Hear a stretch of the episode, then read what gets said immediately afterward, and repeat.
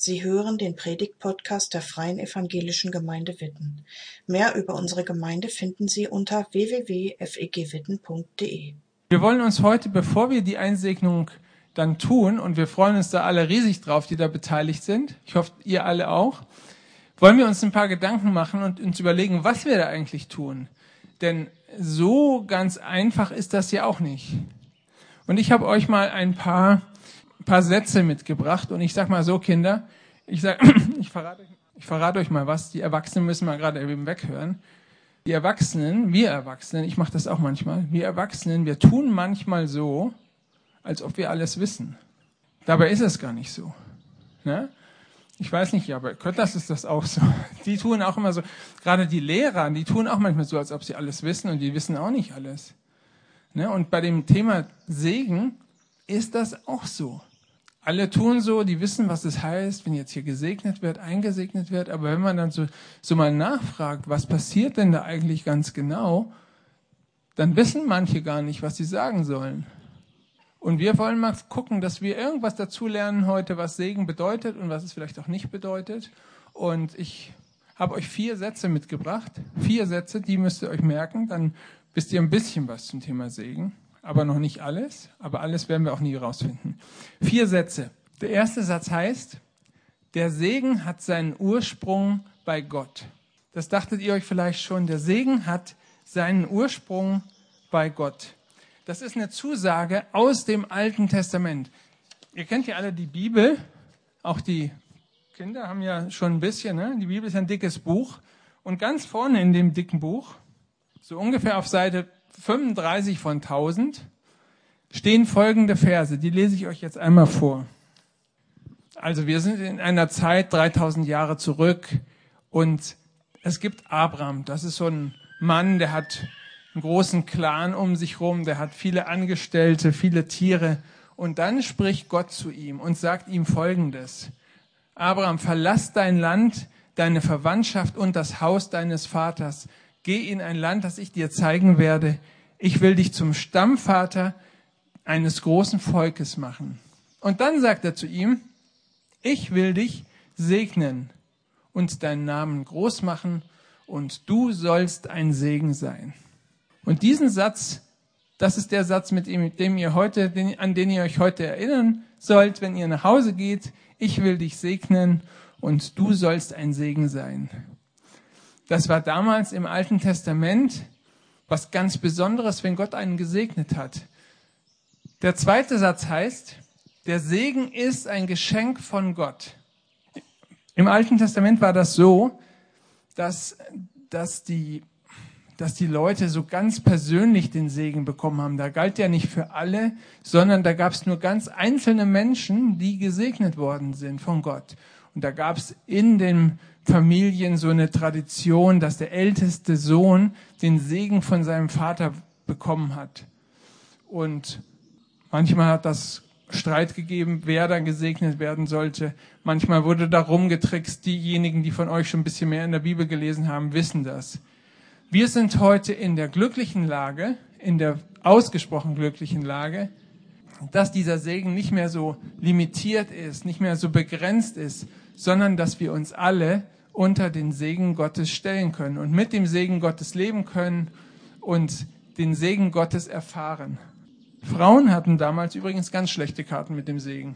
Denn auf Frauen äh, ist, glaube ich, ich weiß gar nicht, ob Frauen schon mal gesegnet worden wurden im Alten Testament, aber auf jeden Fall ist es heute so. Und das ist für mich als Vater von drei Töchtern, und es sind ja noch mehrere Töchterväter hier, für mich eine große Freude, dass Frauen und Männer und Mädchen und Jungs in gleichem, in gleichermaßen und zu gleichen Anteilen gesegnet werden. Das dritte heißt, der Segen bleibt ein Geheimnis. Mit dem Segen ist es ja so eine Sache.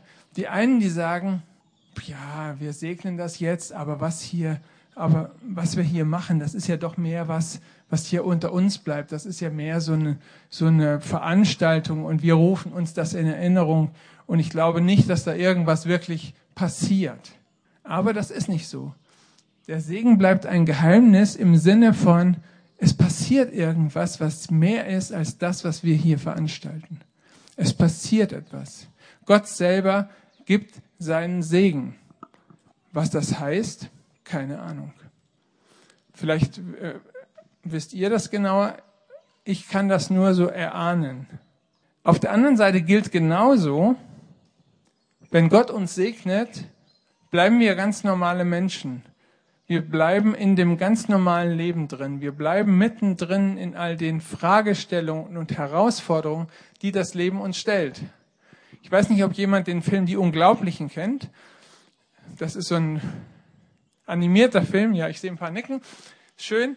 Da gibt's die, die Mutter, die kann so eine große Blase machen und alle sichern. Kannst du dich an das erinnern?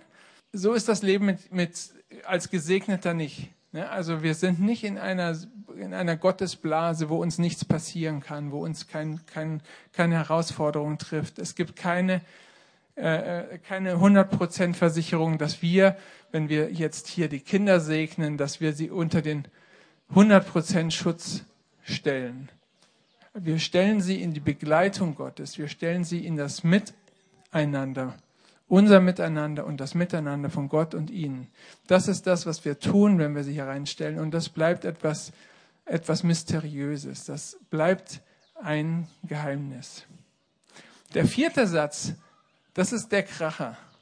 Wir dürfen diesen Satz aussprechen und wir dürfen den Segen annehmen für uns und du sollst ein Segen sein, sagt Gott zu Abraham. Du sollst ein Segen sein.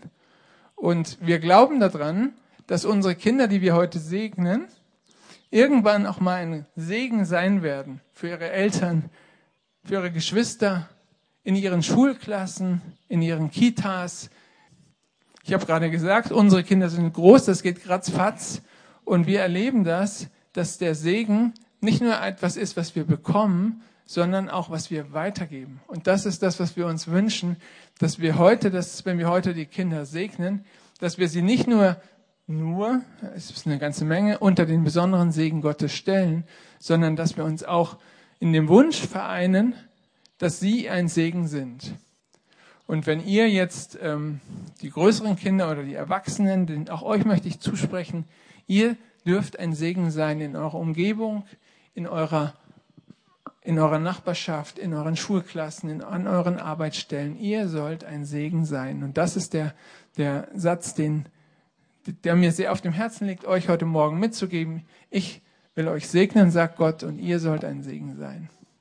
Wie kann dieser Segen aussehen? Heute heißt es, heute segnen wir die Kinder. Wir machen das mit einer Handauflegung. Wir sprechen ihnen den Segen Gottes zu.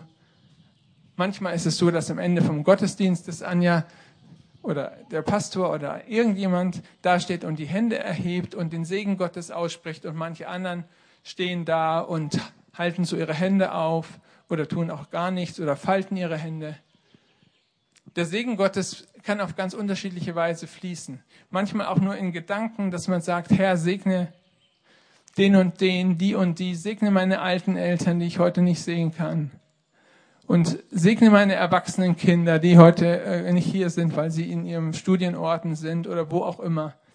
Und da bitten wir einfach darum, da bitten wir Gott dann darum, dass er bei ihnen ist, dass er ihnen Rückenwind gibt, dass er sein Wohlwollen ausdrückt und über sie ausschüttet. Das ist das, was wir unter Segnen meinen und das können wir jeden Tag und in jedem Zusammenhang tun und auch heute hier. Und das ist das, was wir machen wollen gleich. Und das ist das Geschenk Gottes an uns, dass er uns seinen Segen gibt und dass er uns unterstützt mit seinem Rückenwind, mit seinem Wohlwollen. Und das ist das, was wir heute hier feiern und worüber wir uns heute hier freuen. Danke fürs Zuhören. Sie wünschen sich jemanden, der ein offenes Herz und Ohr für Sie hat? Wir haben ein Team von Seelsorgern, das sich freut, für Sie da zu sein und vermitteln Ihnen gerne einen Kontakt. Anruf genügt unter Witten 93726.